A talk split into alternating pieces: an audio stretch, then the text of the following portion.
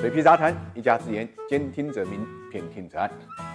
没有最好，只有更好。三月二十七号呢，中国与伊朗签订了中伊二十五年全面合作协议。其实这份全面合作计划呢，早在二零一六年双方就已经达成了一致。如今呢，在中伊建交五十周年之际签署，备受外界关注。根据伊朗方面媒体的报道呢，这个协议主要集中在政治、经济和能源合作三个方面，内容主要有三条：一个呢就是中国在伊朗能源和基础设施领域的投资；第二个呢就石油和贸易呢用人民币和数字人民币结算；第三个呢就就是北斗卫星呢支持伊朗的导弹，其中呢中伊之间的石油结算将使用人民币，成为世界关注的焦点，因为其中涉及到人民币美元的走势，以及对石油出口国伊朗、美国、石油进口国中国乃至世界其他国家的影响。我们都知道，美元在国际上长期以来呢都是霸主地位，因为美元与黄金脱钩以后呢，就与石油挂钩了。但也正因为美国拥有霸权地位，所以在金融贸易中间呢，经常一不开心呢就制裁其他国家，在这个过程中间引发了诸多不满。随着中国国际地位的提高，以及越来越多的原油大国为了摆脱美国的制裁和美国一股独大的局面，开始在国际贸易或者石油交易中间呢使用人民币进行结算